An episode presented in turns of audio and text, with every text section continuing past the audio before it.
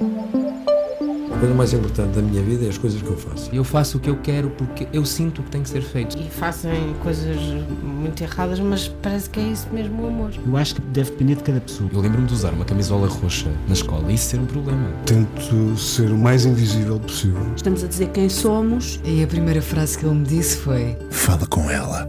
Há sempre uma resposta para todas as questões.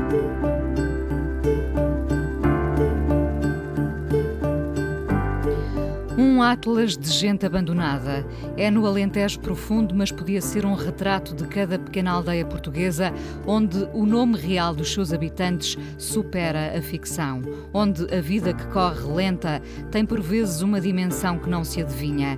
Na aldeia de Gorda e Feia, onde certos jornais chegam com sete dias de atraso, há gente alegre por fora e triste por dentro. Os cães ladram e nem sempre a caravana passa. Ali, naquela aldeia, os velhos morrem muito. Ninguém está à espera deles e o tempo bebe-se nas ruas. Não é assim em tantos lugares esquecidos? Basta que alguém de fora chegue para poder contar uma história de novo, uma nova história feita de gente velha. São pistas para entrarmos em Baioa, sem data para morrer, o primeiro grande romance do convidado de hoje, 38 anos, maduro antes do tempo, novo demais para um romance desta dimensão. Na casa dele já os livros se abriram há muito, já o avô foi poeta por amar as palavras e as palavras cresceram como água na boca da mãe e deste filho habituado a dar relevo às obras dos outros, adiando a sua.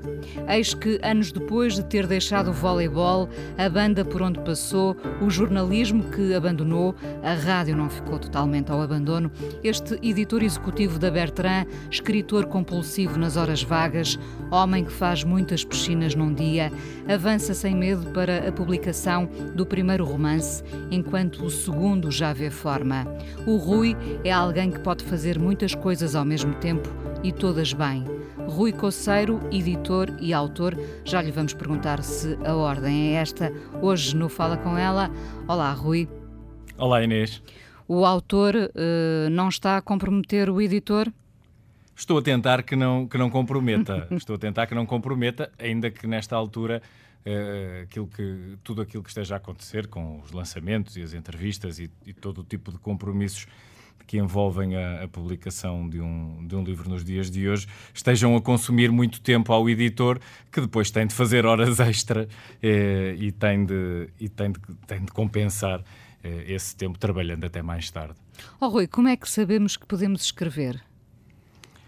Escrevendo, não há outra, não há outra solução, porque ninguém, ninguém começa a escrever bem ou de forma satisfatória uh, logo, logo das, quando das primeiras tentativas e, portanto, há que uh, seguir o conselho de todos os escritores experientes uh, quando lhes perguntam o que é que podemos fazer para, para, para escrever, para, para nos tornarmos escritores, e todos dizem a mesma coisa: ler muito e escrever muito e, portanto, para conseguirmos escrever bem, nós temos eh, de praticar, praticar muito, e quanto mais praticarmos, mais desenvolveremos a técnica, porque isto, na verdade, eh, é uma questão técnica, eh, ainda que o, aquilo que normalmente se chama inspiração, não lhe vamos chamar outra coisa para não complicar, um, ou, ou, ou, se preferirmos um certo talento ou apetência natural também, uh, tenham a sua influência, mas quer dizer, se uma pessoa não dominar as ferramentas, uh, não, não, terá, não, terá, não terá grandes hipóteses, não é?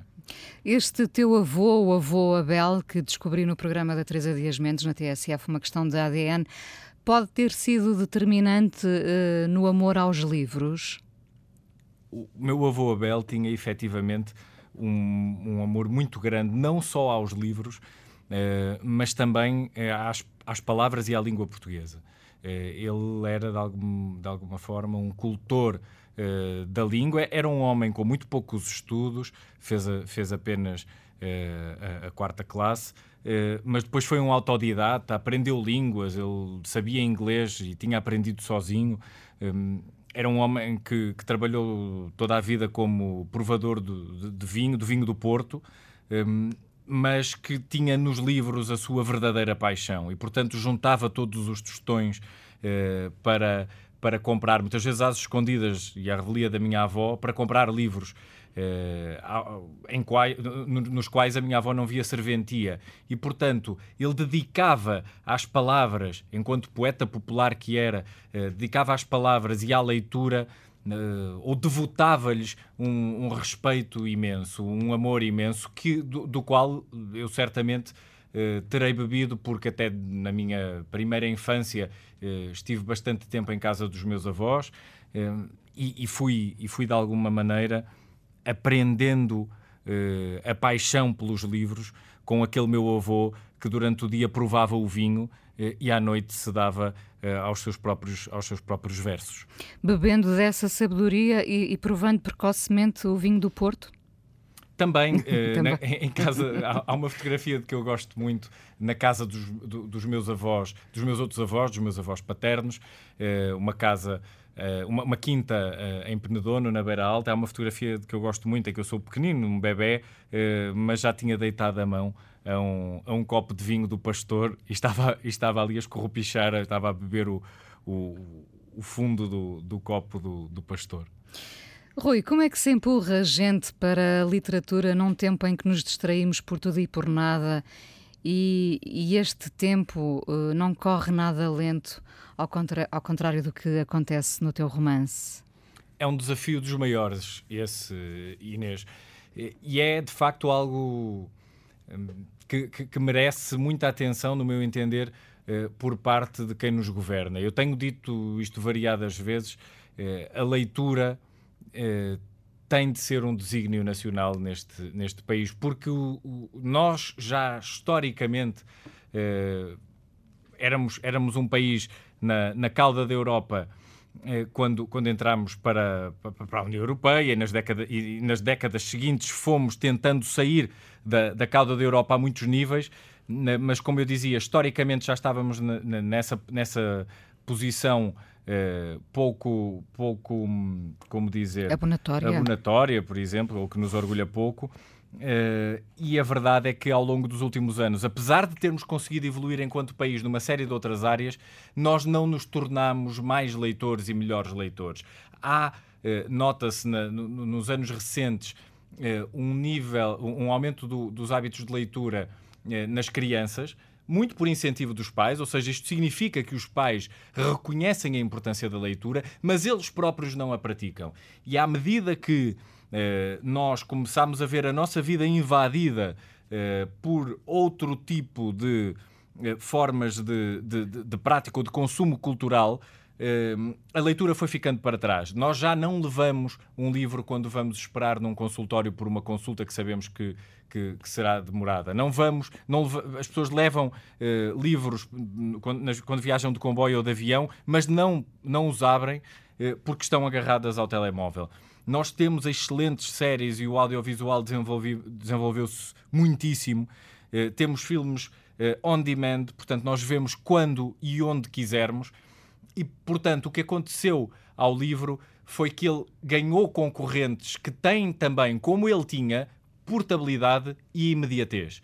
E, portanto, uh, deixou de ser eh, a primeira, uh, o primeiro por, recurso. Perdeu é? o papel principal. perdeu o papel principal, que agora uh, está no nosso bolso, nos nossos telemóveis, nos nossos smartphones, que nos dão uma série de coisas.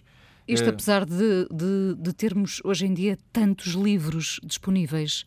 Eu acho que nunca tivemos tantos livros nas livrarias, ou estarei enganada provavelmente nunca se publicou tanto, porque também as tecnologias contribuíram para isso. Não é? Fazer um livro hoje é muito mais fácil, muito mais rápido.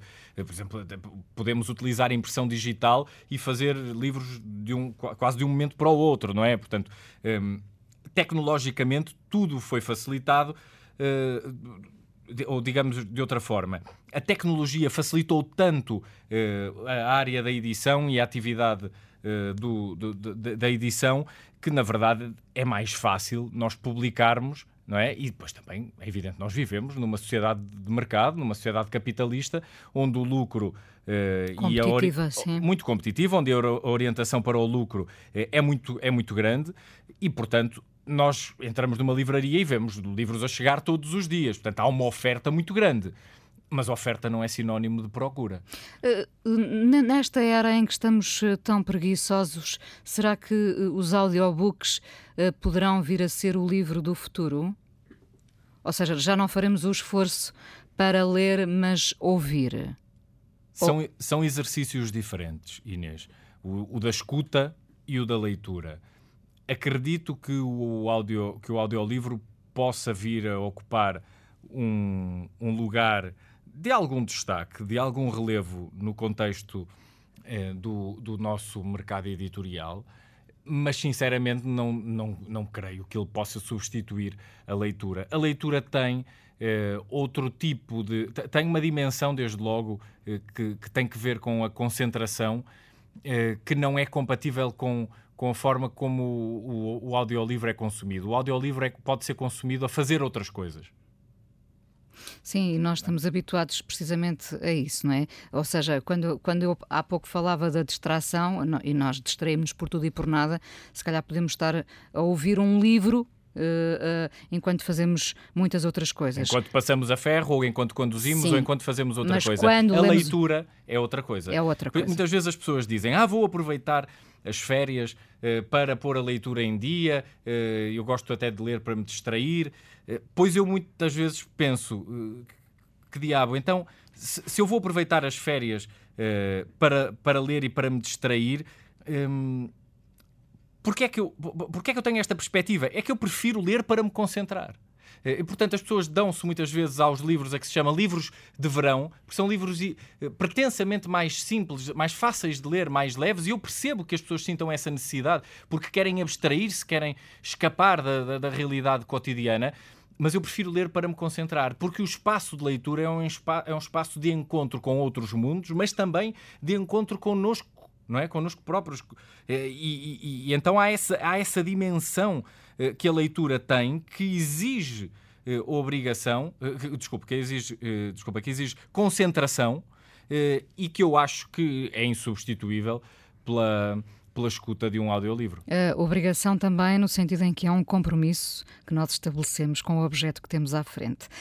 este, este teu primeiro romance, Baioa Sem Data para Morrer, era aprovado pelo Rui Editor? O Rui Editor teria feito algumas observações ao, ao Rui Autor, um, ehm, que o Rui Autor, de alguma maneira, uh, até acabou uh, por ouvir, uh, mas que não seguiu. e, portanto, eu, o, o Rui Editor provavelmente teria dito ao Rui Autor para desengrossar este livro, tê-lo-ia aconselhado em determinados momentos tomar algumas opções que fariam uh, a leitura aqui e ali mais fácil, teria uh, eventualmente sugerido que não arriscasse em algumas teimosias que o autor quis manter, e no fundo foi isso que fez também a minha editora, Sofia Fraga, não podia ter, não podia ter estado em melhores mãos. Ehm, ela conseguiu efetivamente melhorar o meu livro. É esse o papel de um, de um editor, da forma que eu entendo eh, a profissão eh, de, de, um editor de livros nos dias de hoje e ela conseguiu fazer isso e, portanto, o livro está melhor e provavelmente está muito melhor editado pela, pela Sofia Fraga do que estaria se fosse editado pelo Rui Conceiro. Oh, Rui, qual foi o, o real ponto de partida? Ou seja, melhor que, que, perguntar que história querias tu contar, qual foi a imagem, qual foi a frase, uh, que personagem te veio à cabeça para dar início a, a, esta, a esta história?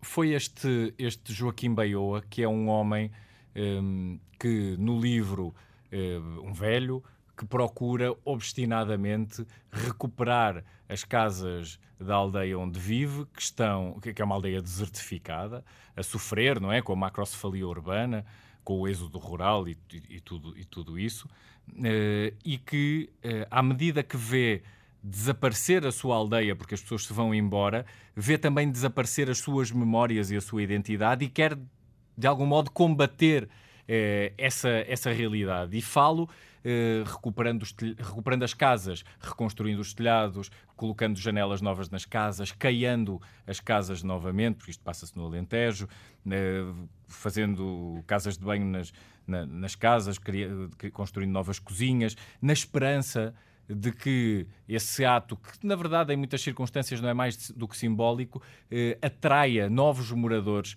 eh, para, para, para a sua aldeia. E esta foi a ideia que esteve na gênese eh, do, do livro. Eh, um homem que procura, como eu dizia, obstinadamente eh, contrariar o destino.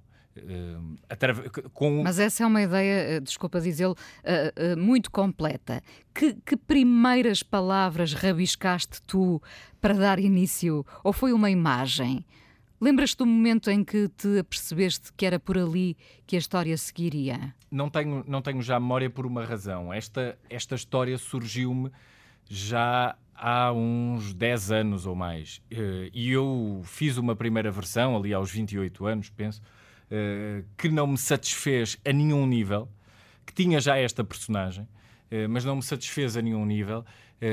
E a frustração foi tão grande que eu decidi guardar o, o original, não, não, não, na gaveta, ou na gaveta dentro de uma pen, e depois reescrevê-lo por completo, numa altura em que estava a fazer uma tese de doutoramento que, que, que na altura me aborrecia bastante porque eu estava a, estava a lançar a contraponto a, chancela que dirijo e, portanto, chegava a casa cansado e, e, a escrita académica não me estava a motivar o suficiente e a dado momento... Então eh, precisaste de uma distração. Precisei de algo que eh, não fosse do, do foro da obrigação, porque era isso que eu estava a sentir naquele momento quando, quando me punha a escrever a tese, e que fosse da dimensão ou do domínio do gozo, da pura fruição.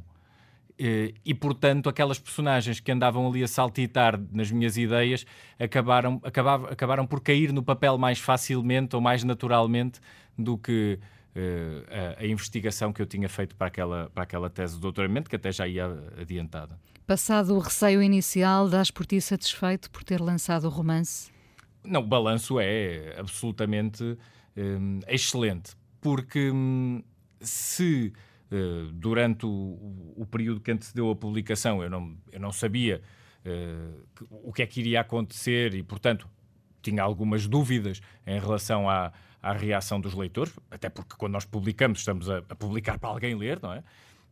Um, a partir do, do, do, momento em que o livro saiu cá para fora, uh, as reações têm sido tão generosas, tanto de já vamos falar dessas reações. De grandes leitores, como dos leitores um, anónimos que me, que me, contactam e são pessoas normais como eu e tu que vamos a uma livraria, compramos o livro e depois tomam a, a, a iniciativa de generosamente me escrever para me dizerem que gostaram do meu livro. Portanto, só este tipo de, de reação eh, já, já, já faria com que isto tivesse valido a pena. Mas depois houve uma outra circunstância, que foi o facto de por eu dividir a minha vida entre Lisboa e, Porto, ter decidido fazer uh, dois eventos de lançamento principais, um em Lisboa e um no Porto, uh, e ter conseguido reunir tantos amigos, terem aparecido pessoas que eu não via há tantos anos, colegas do infantário, da escola primária, professores do ciclo preparatório, eh, pessoas que eu não via há mais de 20 ou 30 anos, só isso, Inês, fez com que tudo isso tivesse, tudo isto tivesse valido a pena. Porque foram momentos de, de, de um afeto, de uma partilha, de uma amizade, e eu sou uma pessoa que gosta de cultivar a amizade, eh, que francamente, mesmo que agora me dissessem, olha, o livro não presta e eu ficasse convencido que o livro não, não, não prestasse, já teria valido a pena. Porque escrever, sendo um ato solitário, é também um momento de grande partilha e até de festa, que foi o que aconteceu. Rui, vamos à primeira canção, uh, sendo tu um melómano também, gostando tu muito de música portuguesa. Uh, e há pouco eu dizia audiobook e tu muito bem frisaste audiolivro. O que é que nós vamos ouvir? Nós vamos ouvir um tema que eu acho que é o mais extraordinário do, do EP da, da banda do Walter Ugumem, Governo, uh, um tema chamado O Nome de Ninguém, uh, que junta uma composição uh, extraordinária do António Rafael a um poema maravilhoso do Walter e a uma interpretação que me arrepia de todas as vezes que eu ouço, que eu ouço esta canção. Portanto, vale a pena ouvi-la. Uh, há muita gente que não, que não conhece uh, esta, esta dimensão musical do, do, percurso do Walter Ugumem e, francamente, eu acho que vale a pena conhecerem porque é, é arrepiante. Vamos ouvir então.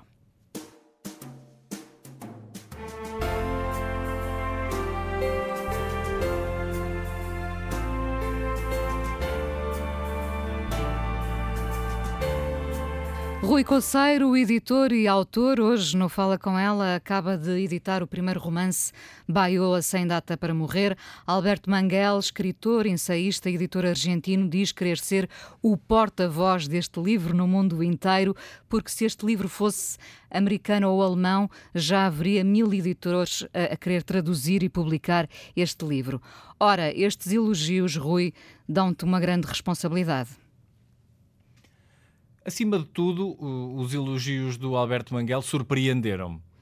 Eu não conheci o Alberto Manguel quando o convidei para apresentar o livro, mas imaginei que, hum, por tudo o que conheço dele enquanto leitor e tudo o que fui lendo em entrevistas e no tipo de declarações na televisão, imaginei que pudesse gostar do livro.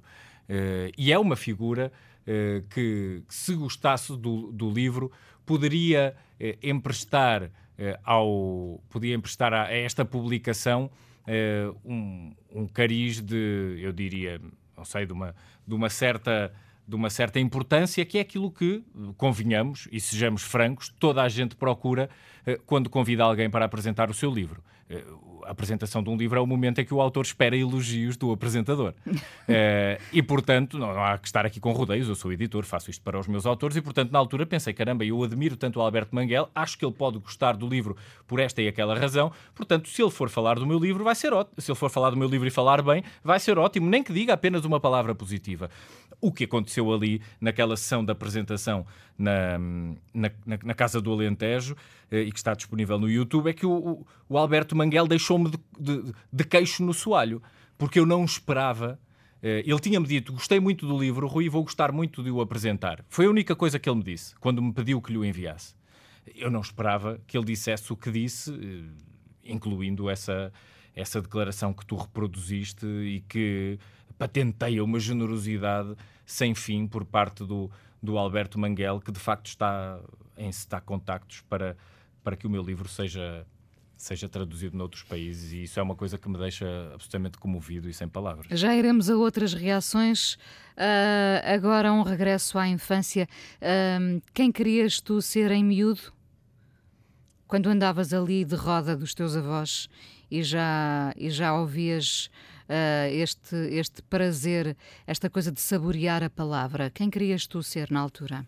Numa primeira instância, uh, alpinista.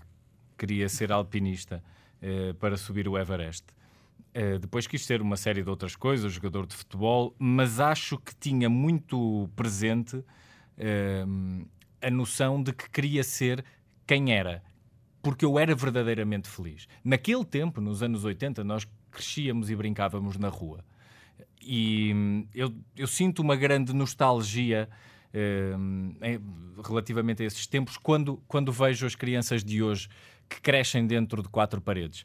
E eu tinha a noção naquela altura de que, de que era feliz e, e de que a infância.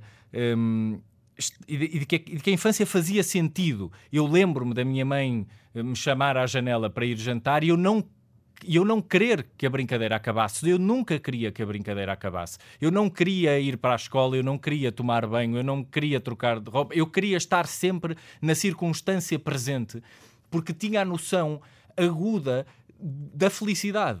Aquilo era a felicidade. E como adulto? Como adulto, eu vejo na infância um, um espaço de, de, grande liberdade e de grande felicidade.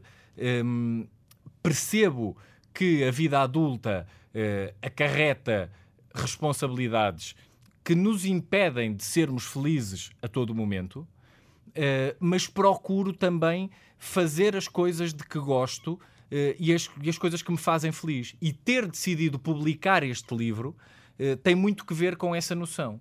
Uh, por vezes as, as, pessoas perguntam ah, como é que tu trabalhas tanto? Eu só, eu só trabalho uh, com dedicação, com empenho e dedicando muitas horas ao trabalho porque gosto efetivamente daquilo que faço e sou feliz a trabalhar. E depois sou feliz a fazer muitas outras coisas. E não estou aqui à procura senão da felicidade. Tens o teu lado uh, uh, do atleta, o campeão de basquete, o homem que nada. De voleibol. De voleibol, peço perdão. Uh, o homem que, que nada compulsivamente e depois o mergulho, as maratonas nos livros. Isto quer dizer que podemos ser muitos, não só? Sim, e eu sempre tive uma admiração muito grande por pessoas que faziam várias coisas, que se davam uh, a, a, muitas atividades. Uh, porque tive também desde cedo uh, uma, uma noção muito apurada da, da, finitude. Eu não tenho o privilégio da fé e por não ter esse, esse privilégio de, de crer num, numa outra vida ou numa continuação desta, um, tive sempre a noção apurada da felicidade e, portanto, entristecia-me um pouco uh, saber que não poderia experimentar uh, tudo aquilo que queria experimentar, nem ser tudo aquilo uh, que, que, que, que, desejaria. e, portanto, a partir de determinada altura, comecei a pensar, vendo outros exemplos, vou-te dar, vou -te dar um o Francisco José Viegas era um indivíduo, quando eu era miúdo, me fascinava porque ele tinha programas de televisão, tinha programas na rádio, eh, era editor, era jornalista, era escritor, era amante de cerveja, era amante de charutos, era amante do interior, de vinho, eh, de tudo e mais alguma coisa. Eu achava extraordinário, até depois, mais tarde, conhecer o Francisco José Viegas, eh, achava aquilo notável. E outras figuras, há mais gente, este é um exemplo. O Francisco bom. José Viegas é um hedonista, tu és um hedonista? Sou também, sou também. E portanto eu queria ter várias experiências, até profissionais, uh, e, poder experimentar tudo aquilo que a vida tem para oferecer, porque tenho esta característica de. Uh, não sei, tenho uma tendência grande para apreciar muitas coisas. Eu aprecio muitas coisas, muitas pessoas, muitas paisagens, muitas realidades de, absolutamente diferentes, músicas diferentes, literaturas diferentes. Gosto de muita coisa e gosto de gostar. Oh, Rui, onde é que foste buscar inspiração para tantas personagens que alimentam este livro? São dezenas e, e, e os nomes uh, uh, uh, são fabulosos.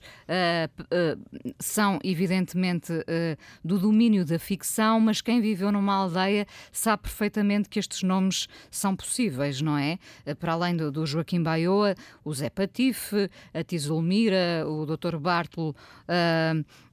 quem é que se vai lembrar de um nome como José Maria Alva Rosa, Vigência e Tomásia. Uh, onde é que tu foste buscar uh, uh, estes nomes? A inspiração para as personagens vem da vida. Os nomes foram surgindo de forma Quer dizer, isto, isto, isto, é como um puzzle, não é? E há peças que todos os dias eh, nos surgem. O, os nomes próprios das personagens são relativamente comuns. Joaquim Baioa, Zé, depois acrescentei-lhe o Patife. Eh, Zulmira também não é difícil e Ti é frequente na, no, no, Alentejo. Eh, agora, eh, as, o, os apelidos são apelidos tipicamente alentejanos. Eh, e eu posso confessar Uh, aqui uh, que, os, que, que, que, os conheci ou contactei com eles através de uma atividade que eu pratico e que poderá eventualmente soar um pouco estranha aos teus ouvintes, mas que diabos, estamos aqui para conversar Isso e mesmo. dizer a verdade. Ehm, e que, é o seguinte: eu gosto muito de visitar cemitérios. e estes nomes alentejanos vieram de cemitérios alentejanos eh, onde se encontram nomes absolutamente extraordinários. Alguns deles superam eh, a realidade credível, portanto, são do domínio do hiperrealismo e eu não poderia usar. Ehm, mas alguns são, são, eu diria, até Uh, interessantes do ponto de vista antropológico e vale a pena aquele tipo de visita uh, porque uma pessoa encontra coisas extraordinárias e, e as próprias e os próprios dizeres na, nas lápides tumulares e nas campas são absolutamente extraordinárias. E por, por isso é que isso também aparece uh, no romance. E a maioria dos apelidos vem dessas vem dessas terras que, que, eu, que, eu, que eu visitei sempre com muito gosto no, no Alentejo, porque tenho uma paixão pelaquela, pelaquela aridez, eh, não só aridez geográfica, paisagística, mas a aridez do ponto de vista de, de, da vida daquelas pessoas que se dão à enxada, que se deram ao campo eh, sob um sol castigador durante, durante as, suas, as suas vidas inteiras. E essas são as pessoas que estão aqui neste livro, são estes velhos maltratados eh, pelo trabalho no campo. Os verdadeiros nomes lapidares. Portanto, Exatamente. Uh, este Portugal existe uh, e é este lado mais rural e abandonado e castigado que te fascina, ou facilmente podes virar-te também para um lado mais urbano e cosmopolita? há uma, há uma tendência em mim uh, para, para, para fugir para o contexto rural. Uh, a minha bússola aponta para o interior.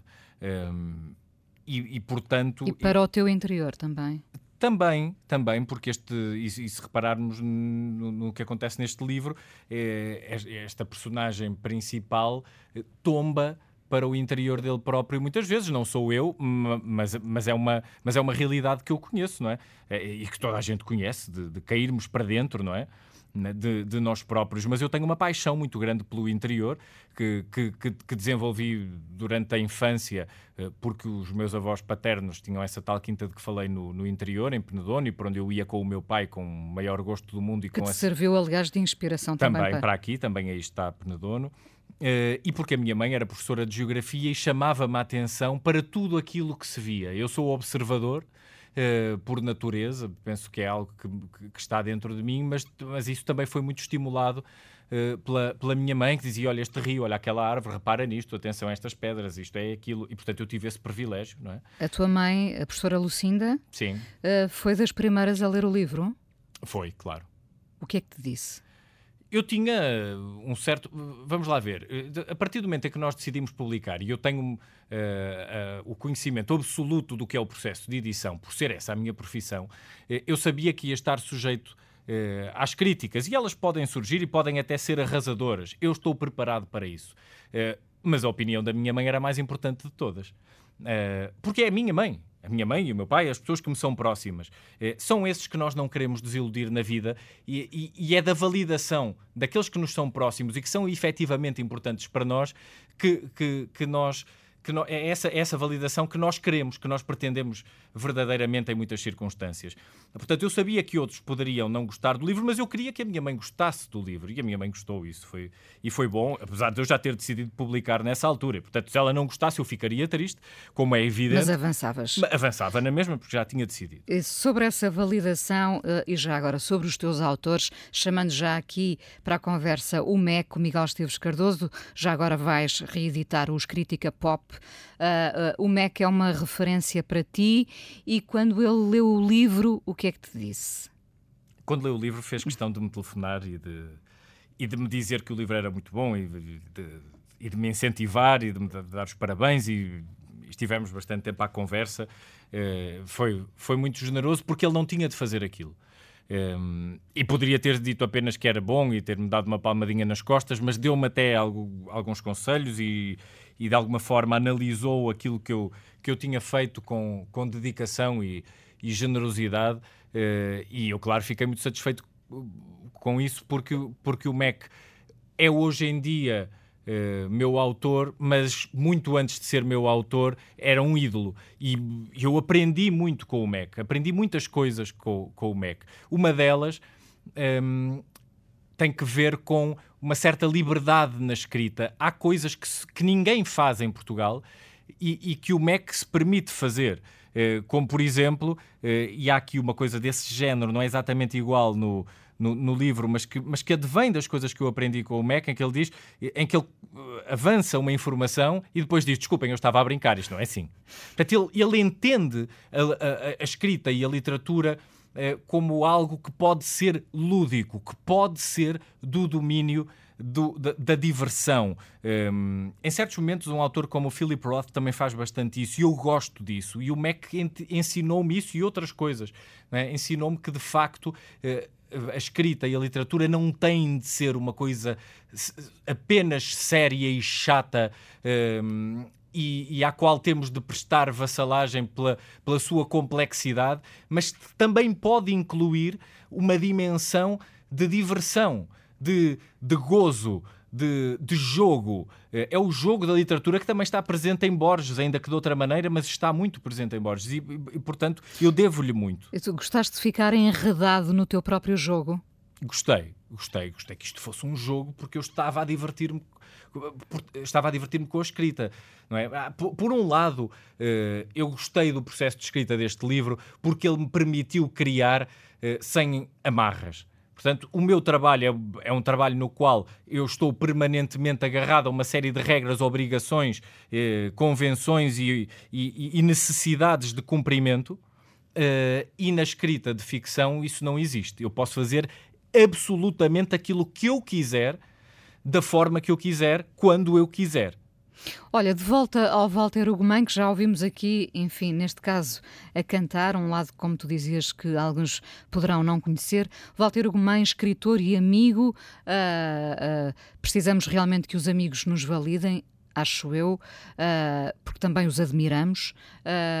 O que é que foste aprendendo ao longo destes anos todos com o Walter Ugumem? É muito simples, fui aprendendo a ser gente.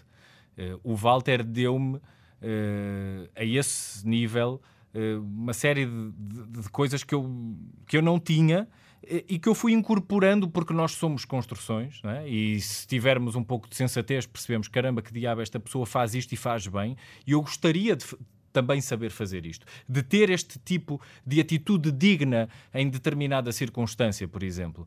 Eu fui aprendendo isso com, com o Walter. Nós mimetizamos o comportamento uh, daqueles que admiramos mais, ou, ou se formos, como eu dizia, sensatos e minimamente espertos, acho que o fazemos.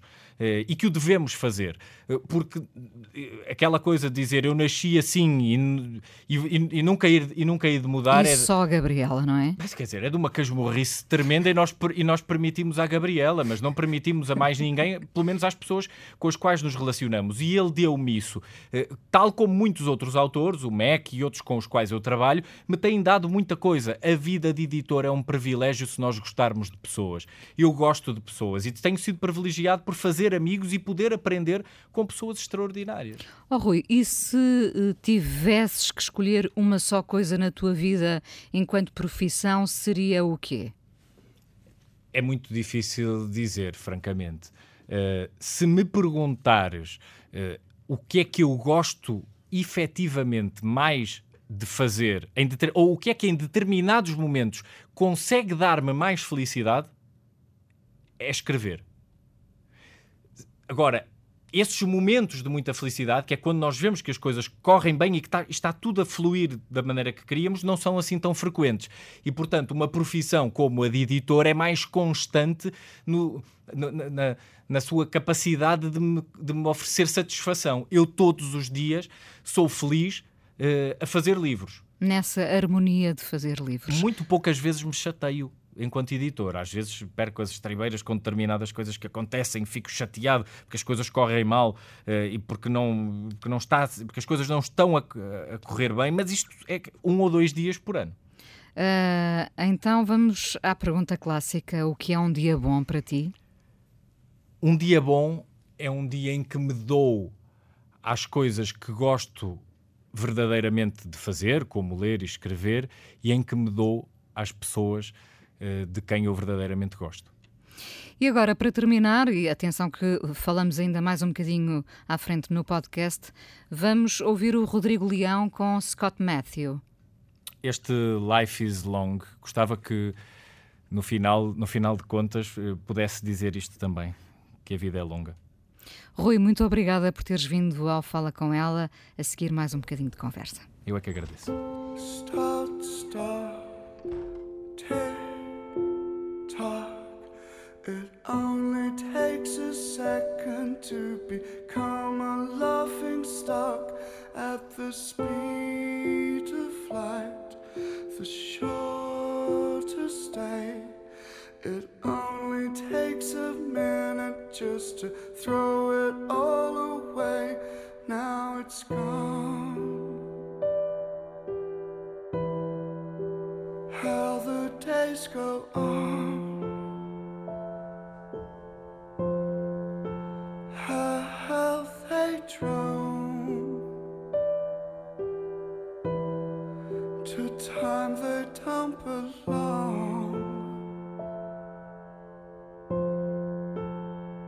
Editor e autor Rui Coceiro, hoje no Fala Com Ela, acaba de editar o primeiro romance Baioa Sem Data para Morrer.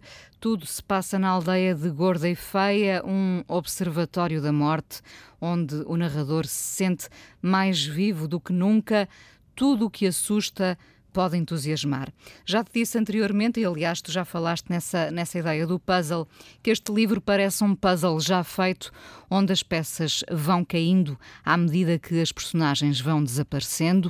Uh, há lugar para o mistério, a compaixão, a dor, o humor. uh, é uma espécie de manual sobre a vida, sem efeitos, muito cru. A vida é crua na sua essência? É. Uh, a vida é crua se, se a reduzirmos ao seu mínimo denominador, à sua expressão mais simples, uh, ela é muito crua, uh, mas, tem um, mas tem uma série de adereços que muitas vezes lhe dão uma aparência de, de complexidade um, que na verdade ela não tem, uh, ou, que não de, ou que eventualmente poderia não ter se nós conseguíssemos encarar as coisas todas com leveza. E por isso é que os grandes temas da literatura uh, são os mesmos desde que ela foi inventada, o não amor, é? O amor, morte. a morte, esse, a, a, perda, são, são os temas clássicos da, da, da literatura. Um, no fundo, podemos dizer que é sempre tudo sobre o amor ou a morte. A, vida, a, a, literatura é uma imitação da vida e a vida é sobre isso. O que é que nós queremos, não é? O que é que nós queremos? Nós, nós queremos uma vida boa e a vida boa depende, do, depende de encontrarmos amor. Uh, e depende, eu diria também, na maioria dos casos, não é? de termos saúde e de conseguirmos uh, aproveitar este período e depois, de alguma maneira, lidar com a questão da, da, da finitude. Rui, tu és muito uh, transversal enquanto editor, criticado muitas vezes por isso. Um, não importa de que literatura estamos a falar, importa que as palavras cheguem às pessoas. É isso? Eu acredito que todos os livros são válidos e que todos os autores têm, e que todas as pessoas têm, têm direito ou devem ter acesso à possibilidade de, de publicar. Pois, claro, os editores entendem se, se, os livros se adequam ou não aos seus catálogos. Eh, mas não tenho aquela ideia de que eh, o objeto livro, o meio livro, deve estar circunscrito eh, à vontade de fazer arte literária. O livro também tem e deve ter uma dimensão prática. Também pode ter uma, uma dimensão de evasão. Se nós quisermos ler um policial apenas pela trama, pelo enredo, eu acho que isso é perfeitamente legítimo. Se nós quisermos um manual de jardinagem, de culinária ou um livro que nos ensine a fazer uma série de outras coisas, como por exemplo lidar com a nossa própria ansiedade ou com outra questão qualquer, também acho que isso é perfeitamente válido. Não desmereço esses livros, nem tenho sequer a coragem uh, de desmerecer o trabalho de quem se dedica a compilar e, e, veicular através da escrita informação que pode ser útil para os outros e que os outros entendem como útil para eles. Portanto, eu não vou dizer a ninguém, pá, desculpa lá, esse livro que, que, tu estás a ler é uma porcaria e tu não o deves ler. Não, mas que, que raio de direito é que eu tenho de o fazer? Não tenho. E como editor, entendo que posso fazer chegar livros de todos os tipos a todos os tipos de, de, pessoas, porque todas têm, numa sociedade democrática, direito a ler aquilo que querem ler. E, portanto, se eu gostar daquilo que estou, daquilo que estou a propor-me publicar, se eu achar que é válido dentro daquele, daquele género, eu sou capaz de, de, de o publicar. És também muito transversal enquanto leitor? Não tanto. Eh, não tanto, tenho um gosto mais o que, definido. O que é que escolhes? Tenho um gosto mais definido, eu, eu leio muito, muitos clássicos e procuro uh, uma literatura que tenha um certo grau de elaboração dentro uh, daquilo que eu considero importante num, num, num, livro. Eu, para mim é imprescindível que esteja, que esteja bem escrito do ponto de vista do domínio da língua, isto é a base, não é?